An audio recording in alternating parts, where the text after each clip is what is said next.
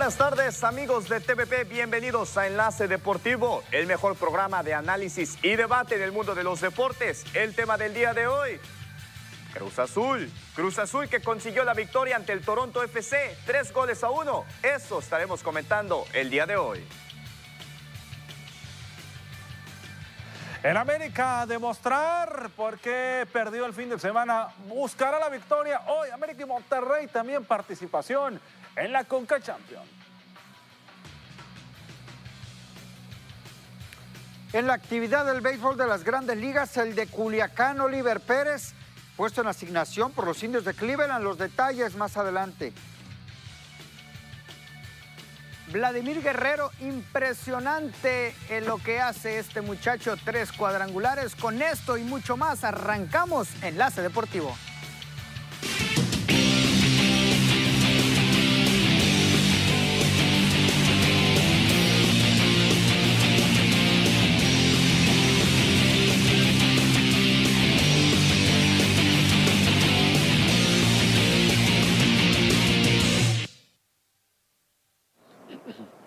Enlace Deportivo, ¿cómo están? Los saludo con mucho gusto. Mitad de semana, Ernesto, José Manuel y Netillo, bienvenidos. ¿Qué tal, Avisaí? Listos, ¿no? Para platicar a lo que se viene a, a, los equipos mexicanos en su participación en Conca Champion. Cruz Azul demostrando, ¿no? Lo que tenía que demostrar. Buenas tardes compañeros y amigos televidentes. Mucha información que tenemos el día de hoy, así que no le cambio porque el programa del día de hoy va a estar bastante el bueno. El Real Azul, Avisaí, logró dar ese paso de autoridad. Vamos a ver si logra pasar a la siguiente fase. Lo normal, Netillo, para mi punto de vista, no sé si el marcador, pero sí superar al conjunto de Toronto. Y con eso arrancamos, si les parece, nos metemos de lleno ya con la información de lo que fue el partido el día de ayer. Me tocó ver gran parte del juego, muy superior al equipo del Cruz Azul y las estadísticas lo demuestran. 22 remates de la máquina, 10 por parte del Toronto. Al arco fueron 5, concretaron 3, 2 por parte del conjunto del norte de nuestro continente en posesión, a pesar de que tuvo más. El equipo del Toronto, Cruz Azul fue el mandón, faltas 30 en total, amarillas hubo 2 por la máquina, una por el Toronto, no hubo expulsiones, fueras de lugar 3 y 1, y en tiros de esquina 8 y 3. Cruz Azul se apunta a la victoria, no está definida la eliminatoria, pero ha sido un paso muy importante el equipo de la máquina al marcar tres goles en calidad de visitante y poner en jaque ya al conjunto del Toronto. Mira, Avisaid, eh, no se vayan a molestar los aficionados de Cruz Azul. No, sí se molestan, sí, me, sí se molestan y me la mientan por todos lados. Decir que, lo, que la eliminatoria está definida, tendría que caer el minuto número 90 del partido de vuelta y el silbatazo. Ahí sí ya la eliminatoria está definida cuando se habla de Cruz Azul, ¿eh? Porque un 3 a 1 siendo Cruz Azul, por la historia de Cruz Azul, no podemos decir que la Exacto. eliminatoria ya está en la bolsa, ¿eh? más allá de que jugó mejor y que el partido de vuelta va a ser en su casa o como la quieras poner, pero a lo largo de la historia el nombre albiceleste ha dicho otra cosa, ¿no? Mira, hay que entender cierto punto. A, haciendo un análisis de lo que fue el partido de la mano de Brian Angulo, es que consigue la victoria el conjunto de los cementeros de Cruz Azul. Al minuto 3 se iban arriba en el marcador, pero al minuto 20 de, la mano de un jugador de Toronto que se llama Osorio, este jugador empató el marcador y hasta el momento ahí estuvo bastante parejo. Llegaría el 33 y de nueva cuenta el Cruz Azul se iría arriba en el marcador. Llegaría otra anotación más por parte de Aguilar al 58, pero para mí todavía, y con todo respeto, como dice Ernesto Vázquez, todavía no está definido por A ver, completo. José Manuel. Veíamos las estadísticas en pantalla hace un No- momento. no ha metido el Está, acelerador no el está cerrado, Azul, ¿eh? Netillo. No ha metido el acelerador. Netillo, ahí están las estadísticas, los estamos viendo. Hubo varios remates que tuvo el conjunto de Cruz Azul. La posesión de la pelota la tuvo el conjunto de Toronto FC. Con pocas oportunidades que tuvo el conjunto de Toronto, supo aprovecharla y tuvo la anotación que todavía le da vida a Pero esta perdió. eliminatoria. Tiene tres de visitante el conjunto del Cruz Azul. Es cierto Sí, sí, que sí, sí, no sí. está definida, conociendo el Cruz Azul, no está definida, pero es un paso importantísimo. Tres goles en la casa del Toronto. Claro, Ahora, claro. hay que E- no destacar, hay negar, que jugaron en Tampa y jugar en la Ciudad de México es totalmente distinto. Ahí tiene ventaja Cruz Azul. Ahora, no pisó totalmente el acelerador Cruz Azul. Brian Angulo no es titular en la liga, no es un jugador titular de Cruz Azul, es un suplente. Ahora, Cruz Azul, si mete el acelerador en la vuelta o hace algunos cambios o ajustes que tenga que hacer, creo que le vuelve a meter otros tres acá en el Azteca, ¿eh? me atrevo. Es cierto que sí les puede hacer daño Toronto, pero no le va a alcanzar al Toronto para eliminarlos. Pero, eh, mira, Netillo, Coincido totalmente con lo que acabas de decir, solamente hay que ponerle el ingrediente de que es Cruz Azul. O sea, obviamente sigue siendo favorito. Jugó mejor para mí, sí jugó mejor que, el equipo de Toronto. no podemos el hablar de Cruz Azul, de que se llama Cruz Azul. ¿eh? Cruz Azul no podemos hablar. Es que, es que mira, Netillo, no, podemos hablar podemos hablar un poco acerca de que si Cruz Azul le pisó o no le pisó al acelerador, pero algunos jugadores titulares de la Liga MX tuvieron eh, actividad para el segundo tiempo. Del caso, el caso más llamado, Cabecita Rodríguez, su delantero titular y estrella hasta el momento de Cruz Azul. Tuvo participación y si bien es cierto, le das oportunidad en la Conca Champions a los suplentes para que tengan participación en el equipo, pero Juan Reynoso todavía no tiene nada definido y eso es lo que se debe de andar con cuidado. El director técnico ¿sabes por qué? le pasó cuando enfrentó para, le, para el ritmo, José mira, Manuel. Mira, Netillo. No quiere que, pierdan el ritmo. Netillo, mira, escúchame. Deja si quieres cierro mi, mi opinión y ya te permito a ti. Mira, le pasó con el Arcalle, empató, mandó a los suplentes. Eso puede volver a suceder inclusive en la vuelta. Hay que ser conscientes de eso. ¿eh? No puede permitirse Juan Reynoso estar jugando con los suplentes. No creo, no creo que Cruz Azul vaya con suplentes en su casa. Al contrario, creo que va a mandar más titulares en su casa. Creo que Cruz Azul está del otro lado, me atrevo a decirlo no le va a alcanzar al Toronto para eliminarlo. Me atrevo a decirlo. Yo coincido contigo. Yo sigo pensando que es el favorito, ¿eh? Nada más con ese ingrediente Cruz que Azul sale como favorito, pero no podemos dejar de lado esa situación de Cruz Azul, ¿eh? No la podemos dejar de lado. con y no es broma. No es el tema. Y no es meme. Ya ha sido campeón de Y no es burla. Pero Cruz Azul ha sido la burla en ese sentido, ¿eh? A lo largo de la historia en los últimos años. de acuerdo, de acuerdo. Yo por eso inicié mi comentario, dio un paso importante Cruz Azul, no definitivo, pero sí creo que está muy cerca de conseguirlo. Para mi punto de vista mostró muy poco el Toronto y yo coincido contigo, Netillo. Creo que Cruz Azul tiene todo para terminar la eliminatoria en, en la Ciudad de México en el Estadio Azteca, si se emplea fondo, que creo que no va a suceder porque ya viene la liguilla del fútbol mexicano, Creo que no debe de tener problema Cruz Azul para estar del otro lado. Muy superior, en resumen, para mi punto de vista, Cruz Azul ante un Toronto que se queda muy cerca, muy corto, perdón, en cuanto a lo que es la máquina. No, sin duda alguna, ¿no? Yo creo que Cruz Azul eh, hizo lo que tenía que hacer, salir a ganar, traer una ventaja importante, pero eh, eh, ahora la, vuelta, ¿no? Porque se le vienen varias cosas al equipo de la máquina, ¿no? La, primera, tienes un partido todavía el fin de semana para cerrar el torneo y muchos podrían pensar que este fin de semana, ya asegurando el liderato, Cruz Azul iría con suplentes, ¿no? Bajaría un poquito la guardia pero lo que se alcanza a detectar por parte de Reynoso es que ellos no van a perder lo enrachado que anda el equipo en la liga, no van a buscar entrar con un de trastabilleo a lo que viene a ser la liguilla, van a ir eso precisamente, mantener al equipo en ritmo para así entrar en la liguilla, ¿no? Porque eso es importante, entrar bien. Lo a dijo previo, ¿eh? Enfrentas a Lo dijo previo a este partido. Eh, Juan Reynoso lo dijo, que no podemos estar cambiando el chip de que es liga, de que es Conca Champions, de que es otro torneo, que si es Copa, que este equipo está para ganar todo, así lo dijo y, creo que lo está demostrando. ¿eh? Es cierto que, que Conca Champions es totalmente distinto, pero eh, está diciendo lo bueno que tenemos en liga, lo vamos a, también a trasladar a Conca Champions y ahí están los resultados. Ahora yo les cambio y les pregunto, ¿es favorito Cruz Azul? Para ganar con Champions claro y Liga. que es favorito. Con Champions y Liga los dos torneos. Claro que es favorito. Los tres mexicanos que están ahí son favoritos. Sí, sí, yo creo que sí, yo creo que sí. Eh, yo creo que Cruz Azul ahorita sí. No, no, no veo otro equipo por encima si hablamos del actual torneo, Avisaide, no, no, no hay que sacar, si hablamos del actual torneo, yo creo que ahorita es el más favorito de todos, ¿eh? Pero, de todos los que están teniendo actividad en la Conca Champions, de los tres que están, eh, Cruz Azul, el, el, que más cerca está, le podría conseguir el doblete. Mira, me gustaría revertir esta pregunta con lo siguiente. ¿Qué pesaría más para Cruz Azul en estos momentos? ¿Conseguir la liga? No, la liga. no pregunta eso. La liga. Pregunta, la, liga, la liga. Eso ni se pregunta. La liga le urge a Cruz Azul. Si Cruz Azul gana la Conca Champions y no gana la liga, Cruz Azul sigue por las mismas y se sigue sumando esa olita y esa onda de, fra- de fracaso en el tema de Cruz Azul. No está mal Pero- que gane la Conca Champions, no, no, sí, pero a Cruz Azul le urge ganar la liga, le ganar urge.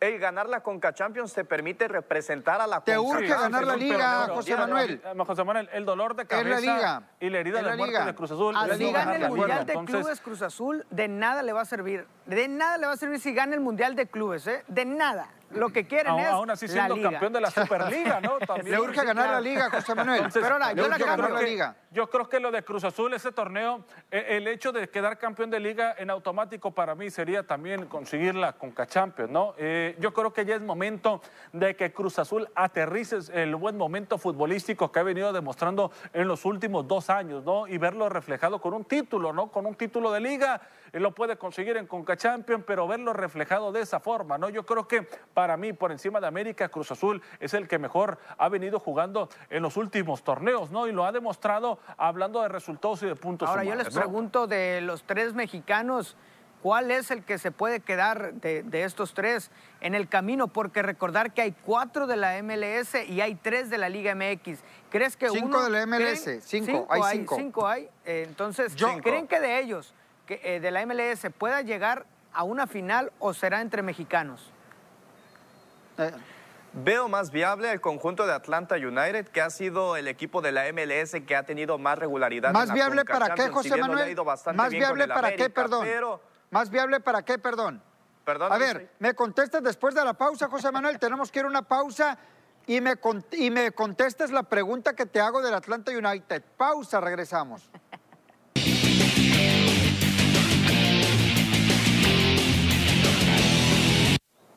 De regreso, a ver, se hizo una pregunta, Netillo, y le estaba contestando José Manuel. Sí, entre los mexicanos, los, los- los equipos de la Liga MX y los de la MLS, ¿quiénes son esos equipos que sí pueden estar hipotéticamente en una final? Ya hablamos de Cruz Azul. ¿Quién es para, los, para ustedes de la Liga MX y de la MLS? Bueno, yo voy a responder y decía que el Atlanta United, pese a haber perdido por tres 3-0, goles a cero ante el. Philadelphia Union, está correcto, está bien, pero espérame al argumento, Abisaid, no comas ansias. Se enfrentaron en la liga en la temporada regular y el conjunto de Atlanta United pudo golearlos por cinco goles a cero a este equipo. A lo que voy con esto, en el caso hipotético, el Atlanta United en la Conca Champions se ha visto regular. ¿A qué voy con esto? Que ha enfrentado al América, que, que le ha peleado al tú por tú y le ha sacado el empate. A esto voy con esto. ¿A qué voy también? Ha enfrentado a Tigres, ha enfrentado a Monterrey. Mira, mira, yo, yo respaldando un poco, sabemos que perdió Sí. 3 a 0, ¿no? Pero respaldando un poco la de- la- lo que Manuel. comenta José Manuel, Atlanta United, o sea, hizo lo que quiso en el partido, pero no pudo, ¿no? Tuvo tres oportunidades el Filadelfia y las tres las metió el Atlanta United, avasalló por completo el, el juego y no se le dieron los goles, ¿no? Una situación complicada que lo va a comprometer, que tiene la calidad y el con qué darle la vuelta lo tiene, pero ya ese 3 a 0 termina por pesar, o sea, en la estadística 66% de posición del balón contra un 34, 16 remates por parte del Atlanta por 8 de- del equipo del Filadelfia. Híjole, no, no se le dieron las cosas al equipo de Jürgen Damm, lamentablemente, ¿no? Pero sí se compromete mucho, ¿no? ¿Quién, para mí, Netillo, estaría llegando a la final? Ya mencionábamos, yo decía que Cruz Azul, y, y si te tengo que poner a alguien de la MLS... eh, No caray, necesariamente de la MLS. Ernesto. ¿Quién para ti es el otro favorito para ser finalista? Es que a mí, a mí me, me encanta. es- bueno, a mí me mira. encantaría, a mí me encantaría de igual forma ver una final mexicana, teniendo ahí dos rivales importantes como lo son Cruz Azul y América. Pero ¿eh? no se Mira, trata de quién quieres, se trata de a quiénes ves en la final. Ya dijiste Cruz Azul, ¿quién es el otro? Cruz Azul, yo me voy Por con Cruz eso, Azul pero, más. pero, No, el otro. pero dos, Cruz pues, dos. Tiene dos que haber una final. Tiene que haber una final. Tiene que haber una final. ¿A quiénes ves en la final? Cruz Azul Cruz Azul contra quién? Cruz Azul contra quién? Cruz Azul ¿Contra campeón. quién? ¿Contra Campeón. Está el quién? Filadelfia, está el Columbus, está el Bueno, Atlanta. No ¿Quién- se quién anima, más? Ernesto. Ne- eh, tú, José Manuel. Es que el América se va a Al quedar en el grano, camino al grano, José. Manuel. Tenemos que pasar a lo siguiente. ¿A quiénes ves en la final? Pues contesta tú. yo- Pues los estoy escuchando. Ahorita les digo yo a quiénes ves en la final. José Manuel. Cruz ¿Contra Azul, la quién? ¿Contra quién? Ya, el Cruz No, Azul. hombre, Contra la para América, Misaí, lo ¿eh? quieres escuchar, Para eso me el gustaban. Ve, América. Vamos con lo que sigue ya, el calendario de Conca Champions, porque estos muchachos no se quieren comprometer. Ahí está, Bisaí. No, América Cruz Azul. Creo que son los dos favoritos para llegar a la final, sin duda alguna. Y es una realidad. Que lleguen es otra Híjole, cosa, yo- ya veremos. no me quise Columbus Crew, América, ¿eh? aunque es el campeón de la MLS y aunque Monterrey no llega del todo bien, Monterrey es favorito para ganar la eliminatoria, para mi punto de vista. América es favorito para ganar la eliminatoria frente al equipo del Portland. Son los partidos el día, el día de hoy por la tarde. Monterrey va de visita y ya por ahí de las 8.30 de la noche, tiempo de Sinaloa, el América va, va de visita ante el equipo del Portland. Si estos dos equipos no avanzan a semifinal, es un fracaso. Son favoritos los dos. Como el de, el de León. ¿no? Vamos a escuchar a. Javier Aguirre. ¿Qué les parece previo a lo que viene a ser este partido? La verdad es que es muy fácil porque este equipo está, está, está fuerte. No hay que levantar nada, está el equipo de pie, absolutamente de pie, y estamos fuertes mentalmente. La diferencia con otro partido fue un penalti y con el anterior otro penalti. Entonces, bueno, por eso en ese sentido estoy muy tranquilo. No hay este, ninguna queja, el equipo está bien, está fuerte. Sí extrañamos a los que están lesionados porque, bueno, pues siempre quer- queremos contar con todos, pero el equipo está muy fuerte y vamos mañana a, a tratar de, de hacer un buen primer partido. La eliminatoria dura 180 minutos y mañana los primeros 90 intentaremos jugar bien al fútbol y llevarnos un buen resultado a casa. Ernesto, hace un momento que para ti ha sido un fracaso Javier Aguirre. ¿Estoy en lo correcto? ¿O es, o, o es tu manera No, de sería, pensar? Sería un fracaso. Sería un fra- No, no, no, no. No, no, era, lo, lo platicamos claro, previo por eso te él, pregunto. ¿no? ¿Qué, qué ocurría para mí? Sí, yo hablaba si virtualmente existiera una derrota el día de hoy o que el equipo de Monterrey no clasificara de manera directa a la liguilla, para mí sería un fracaso, ¿no? Lo de Javier Aguirre. por todo lo que se ha invertido. Y creo que sí se entiende el punto de vista de Ernesto porque las estadísticas lo avalúan hasta el momento, pero puedes quedar fuera de liguilla directamente cuando enfrentes a Mazatlán FC y puedes caer eliminado ante el Columbus Crew. Tú lo decías, Abisaid, es el campeón actual de la MLS, venció con mucha facilidad a su respectivo rival por un global abismal de casi siete goles a favor. Siete por dos. Sí, los siete goles dos. que tiene ahorita el conjunto de Columbus Crew son, son impresionantes y eso creo que puede ser un factor Sí, importante. mira, yo creo que si, si analizamos bien, en el papel son favoritos por ser los de la Liga Mexicana, ¿no? Por ser los equipos mexicanos. Pero yo sí me atrevo a decir que nos puede sorprender ambos equipos, ¿eh? Que estén ahí. Que normalmente no vemos tantos equipos de la MLS en estas instancias. Ya se sortea entre hondureños, entre panameños y todos los demás, pero sí hay más de la MLS y de la Liga Mexicana, pero no hay tantos. Y hoy hay más de la MLS que podría por ahí sorprendernos algún resultado contra la América o contra Monterrey, porque creo que lo del Columbus eh, es favorito Monterrey por el nombre, pero lo que hizo o lo que ha hecho en las anteriores llaves, creo que el Columbus es favorito. ¿eh? No, yo creo que no. Yo creo que, Monterrey sigue siendo favorito. Está en una baja de juego. En eso estoy de acuerdo y eso es lo que le puede pesar al equipo de, de Javier Aguirre. Pero ya veremos, ya veremos. Van a medir fuerzas. Hoy va a ser un día muy importante, sobre todo para el Columbus Crew, aprovechar la localía y Monterrey, pues tratar de, de detener esa ofensiva, ¿no? Vamos a escuchar ahora a Santiago Solari, técnico del América, quien habla previo al partido ante el Portland. Bueno, cada rival es, es distinto, evidentemente, y también cambian, cambian las condiciones. Venimos ahora, ahora venimos al norte, muy al norte, eh, a jugar. Yo creo que el clima va a estar bien. Vamos a jugar en, una en un campo de césped sintético, eso sí que cambia las, las condiciones del juego. Y, y Portland propone otro tipo, otro tipo de fútbol, ¿no? Eh, es un equipo que, eh, que quiere iniciar, que quiere jugar, eh, que se asocia eh, y que juega bien al fútbol. ¿no? Es un equipo que, que- que propone cosas muy interesantes y, y vamos a tener que estar muy, muy atentos para contrarrestar el, el fútbol que hacen y para, y para entrar en ritmo del partido desde, desde inicio y adaptarnos a- al, campo, al campo rápido, ¿no? adaptarnos a, rápido al césped sintético. Bueno, pues ahí están las palabras de Santiago Solari. ¿Tiene por qué temer hoy el América al conjunto de Portland? Claro que tiene, claro que tiene. Viene de tres partidos sin poder ganar. Vas a un estadio que es de pasto sintético. Creo que la adaptación le va a costar al América y hay algunas dudas por parte de Solari. Va a batallar, no digo que no sea favorito, pero de que va a batallar, va a batallar el conjunto del América.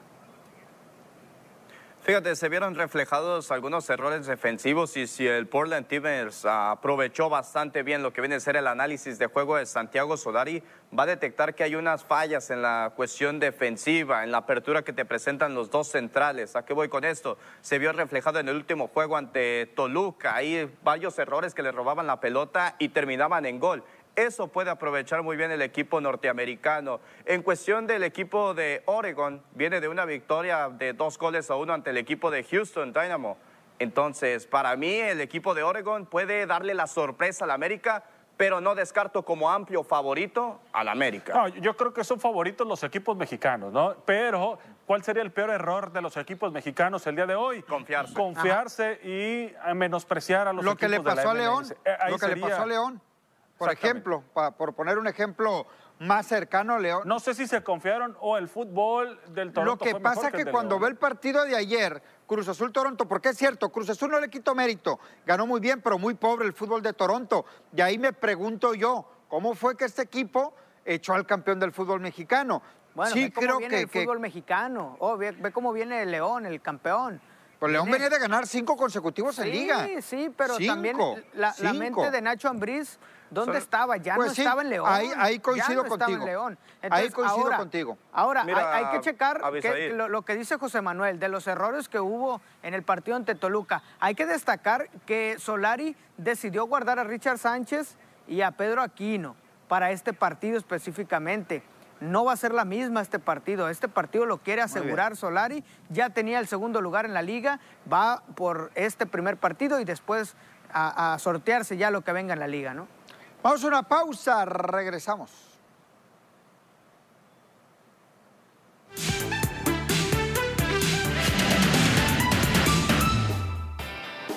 Bomba en Europa, lo que por meses se ha hablado este martes se confirmó. Paris Saint Germain va por el fichaje de Lionel Messi. Ya le hicieron una oferta formal con información de TNT Sports y diversos medios españoles. El PSG le ofreció dos años de contrato al argentino y uno más de acuerdo a los objetivos alcanzados, misma que el 10 ya tiene en sus manos y su futuro en el aire. Si bien no se especifica cifras de la presunta oferta, evidentemente dado al poderío económicamente de la franquicia sería una millonada histórica y difícil de imaginar para una contratación en el mundo del fútbol.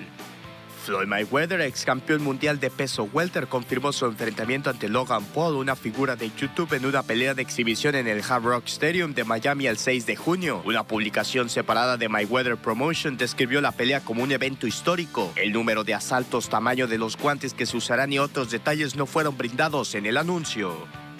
El Chelsea sorprendió al Real Madrid en el arranque del juego de ida de las semifinales en la Champions League y antes de que se cumplieran los primeros 15 minutos le generó cuatro jugadas de peligro de gol. La última la logró concretar el jugador estadounidense Christian Pulisic metiéndose entre dos defensas centrales, sacando a Courtois del área chica y definiendo con un disparo potente al centro de la portería.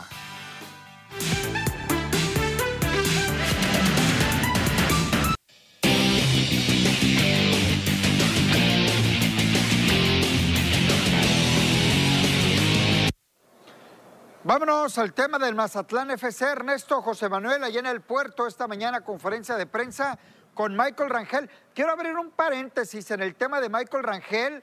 Eh, yo lo he dicho y, ustedes saben que yo he sido crítico del equipo del Mazatlán, pero como he sido crítico, he reconocido cuando hace bien las cosas y algo de lo que hizo bien el Mazatlán fue el partido ante León. Venir de atrás no es fácil, ante el campeón, estar perdiendo 2 a 0 con un eh, pobre nivel futbolístico en los primeros 35 minutos, reaccionar, ganar el partido, es de aplaudirles. ¿A qué voy con este tema? Que Michael Rangel no fue incluido en el once ideal de la jornada y con todo respeto, mucho más hizo que... Giovanni Oliveira. No, no, no, no, no.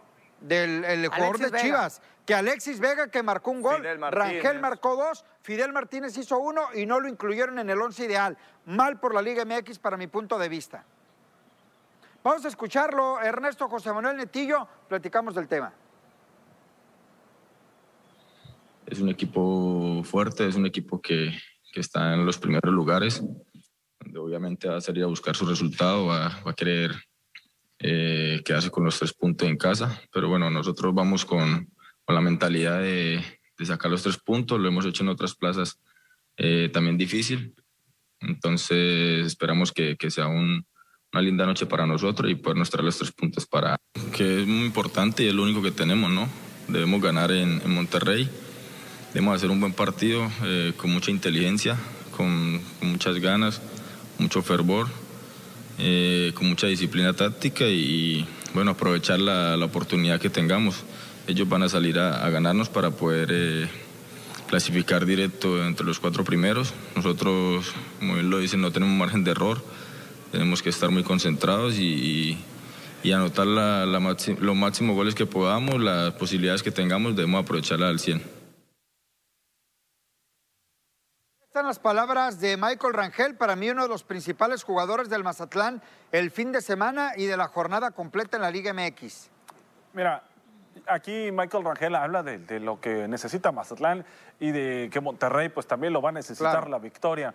Aquí hay un punto muy importante de Michael Rangel, ¿no? Y que coincido contigo, no solamente para el partido anterior, yo creo que Michael Rangel llega con el torneo ya comenzado, llega con un torneo eh, donde ya se había echado a andar y este jugador rápidamente se adaptó, ¿no? A pesar de que quizá en la primera jornada después de haber llegado no tuvo actividad, se adaptó rápido. ¿Y a qué voy con esto? ¿Cuántos futbolistas no nos toca ver?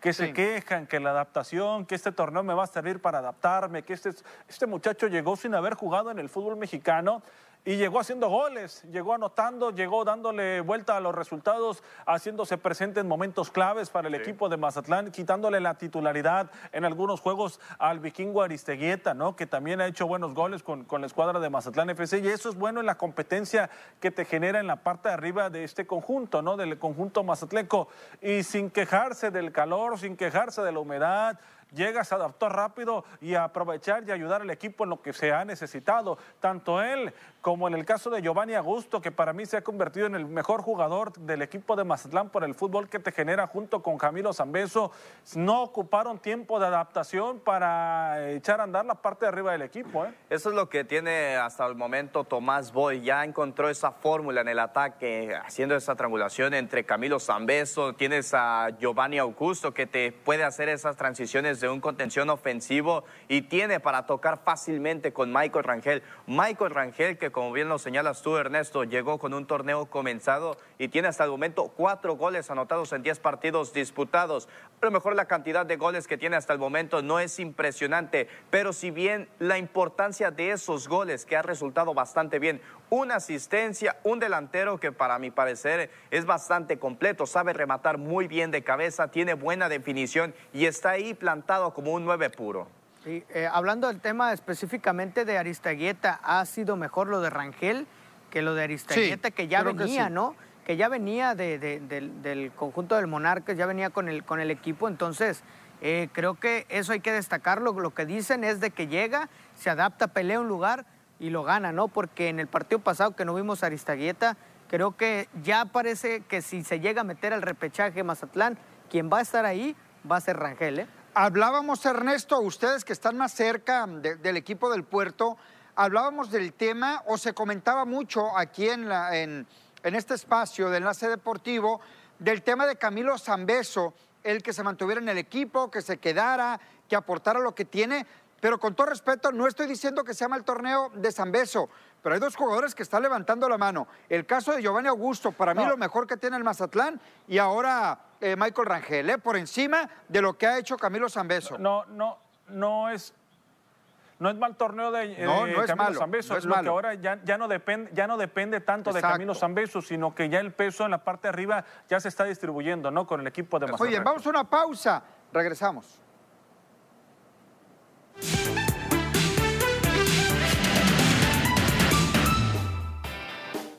Por medio de un breve comunicado, el Consejo Mundial de Lucha Libre anunció que tras cinco años de colaboración mutua da por terminada la alianza estratégica con Ring of Honor, empresa estadounidense con la que existía un intercambio de talentos para presentaciones tanto en Estados Unidos como en México. Recordemos que producto de este convenio, gladiadores como Rush, Último Guerrero y Volador Jr. tomaron parte de diversas funciones especiales con ROH.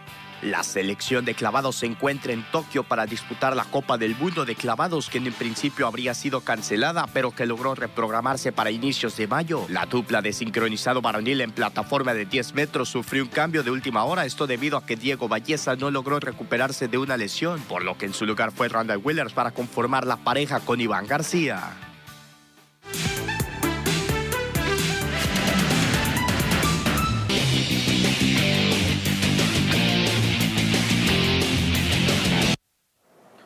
Tú como nosotros sabemos de remodelaciones. Tú puedes darles tiempo extra con adhesivos para pisos y muros. Pega Azulejo, Pegavitro y Polimor, los mejores adhesivos en la zona del Pacífico, detrás de cada recubrimiento duradero. Niasa, entre tú y tu obra.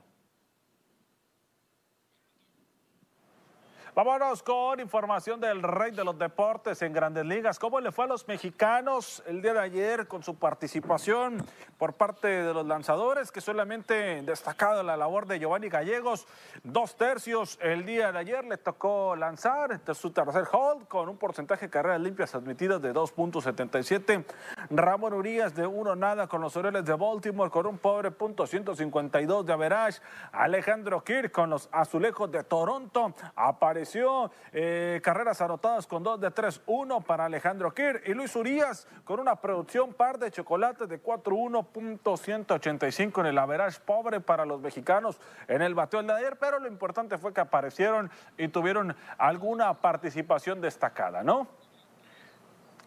Antes, antes de ir al otro tema, nada más quiero resaltar el tema de Alejandro Kirk, que mucho hablamos, eh, de los hermanos Urias, hablamos de Julio y del resto de los peloteros. En el tema de Kirk, y no tanto destacar el bateo, sino el brazo que tiene, la bazuca que tiene Alejandro Kirk ahí tras el Pentágono y que es lo que lo mantiene prácticamente en el mejor béisbol del mundo. Apenas batea para 200, creo que tiene que mejorar, al igual que Luis y Ramón Urias en el tema del bateo. Hoy nos levantamos con la noticia prácticamente de que Oliver Pérez, el zurdo de Culiacán, fue puesto en asignación por parte del conjunto de los indios de Cleveland, es decir, eh, queda fuera prácticamente ya del conjunto de los indios de Cleveland y veo muy complicado que otro equipo lo pueda jalar a Oliver Pérez. No sé qué opinan, si este sea ya el final de la carrera de Oliver en el mejor béisbol del mundo. Lo mencionaba yo, Abisaid, eh, hace algunos programas de que después del titubeo que tuvo en su última salida, eh, me llamaba la atención y decía, no es porque no tenga calidad Oliver Pérez, pero creo que ya no la tiene para, el, para este béisbol, para el mejor del mundo. Creo que ya se terminó esta, esta aventura para Oliver Pérez. Eh, tendría que buscar algún, algún lugar en, en la Liga Mexicana de Béisbol. Todavía le alcanza, arranca hasta el 20 de mayo.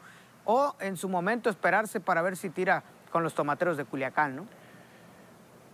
Le abrieron espacio al lanzador derecho Nick Whitgren eh, y creo que lo de Oliver Pérez pues ya no, ya no quedan en nada para demostrar. Creo que ya lo que ha hecho, el legado que ha dejado eh, el Culichi está más que claro, lo ha hecho bastante bien y eso, y eso hay que mencionarlo. Ahora, ¿qué se espera para un hombre de 40 años de edad? ¿Pensar en el retiro en la Mexpac?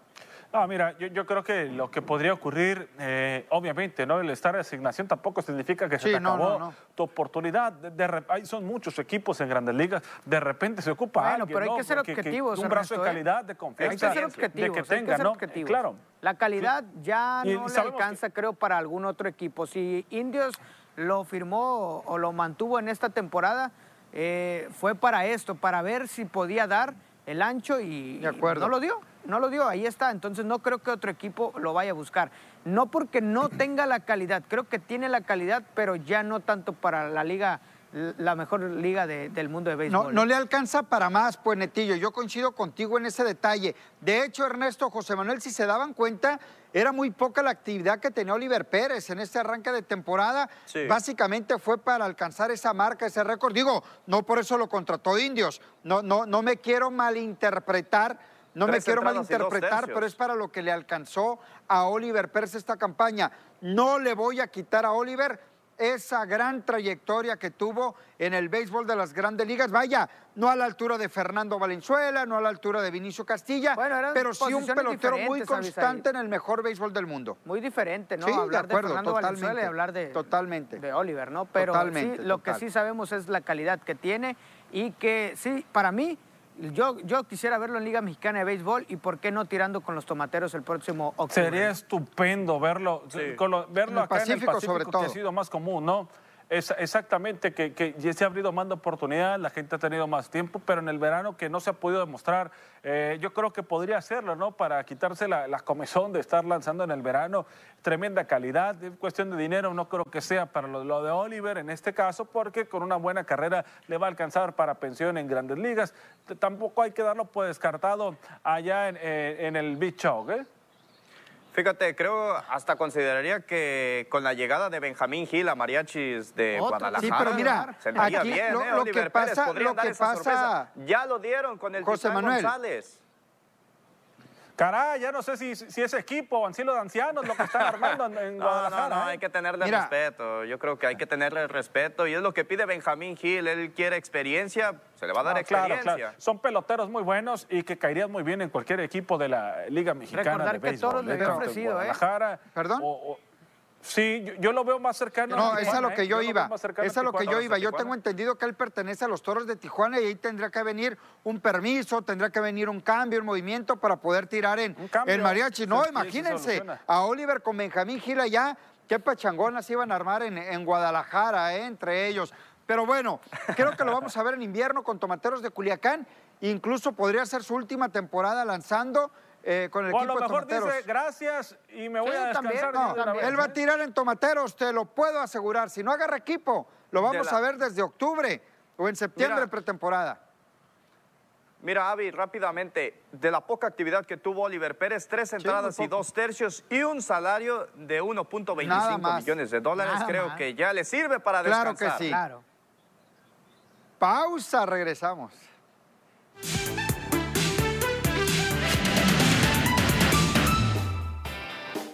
El sonorense Roberto Ramos disparó su tercer cuadrangular de la temporada y los LG Twins se apoyaron en gran picheo del cubano Drillazer de España para derrotar cuatro carreras por cero a los gigantes de Lot en la Liga Coreana de Béisbol. Ramos se fue de 3-1 y ahora batea para punto 215, tres cuadrangulares y ocho remolcadas en 19 juegos esta temporada con los Twins. El jardinero sonorense Luis González fue ascendido ayer al equipo grande de las Medias Blancas de Chicago ante la lesión del cubano Luis Robert. González debutó el año pasado con las Medias Blancas y en su único turno recibió un golpe. Además de anotar una carrera, Luis no vio acción ayer en la derrota de Chicago, dos carreras a cinco frente a los Tigres de Detroit, por quienes el venezolano Miguel Cabrera llegó a 489 cuadrangulares en su carrera. Vladimir Guerrero Jr. ofreció un espectáculo de pirotecnia que impresionó realmente a su padre, miembro del Salón de la Fama. El dominicano disparó tres cuadrangulares, incluido uno con bases llenas y otro solitario ante el abridor Max Scherzer, para producir siete carreras en el juego que los azulejos de Toronto ganaron el martes nueve carreras por cinco a los nacionales de Washington.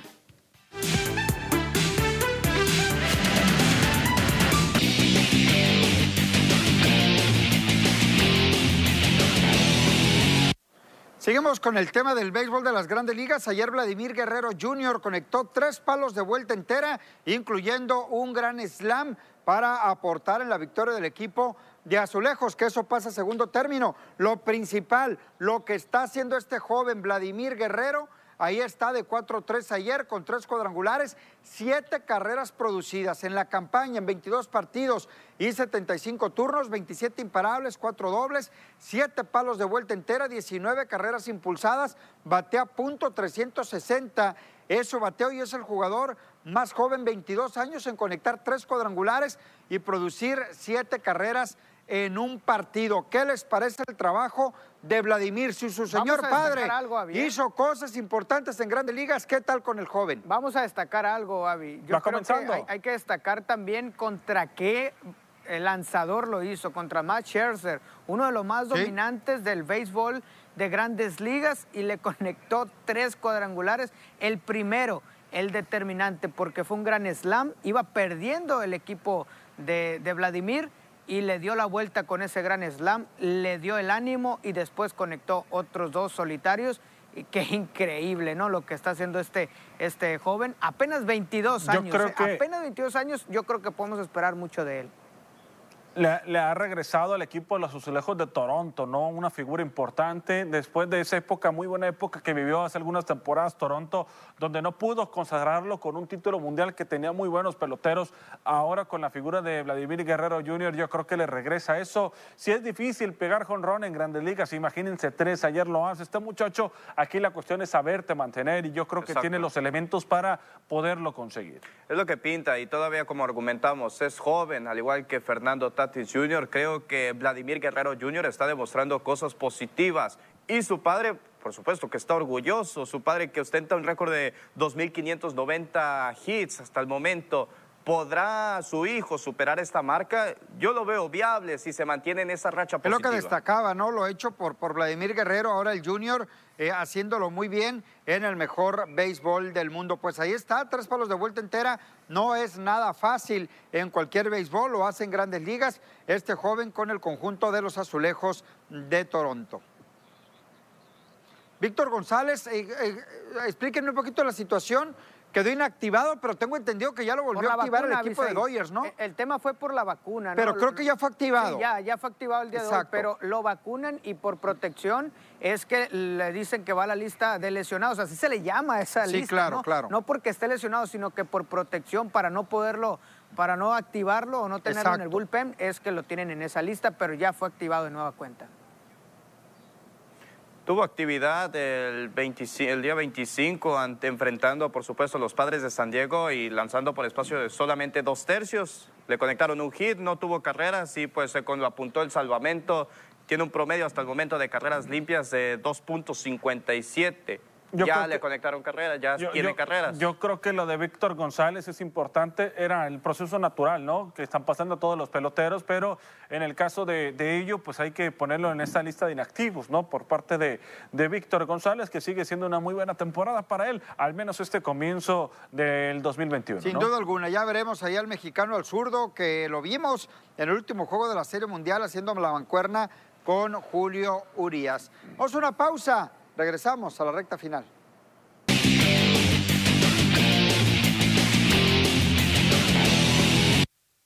La Liga de Campeones de Europa, ayer el Madrid empató con el Chelsea 1 a 1, ese marcador final, partió de ida, vamos a esperar la vuelta y en este momento el conjunto del City está enfrentando al PSG en lo que es el partido de ida, 1 por 0 el marcador parcial a la primera mitad.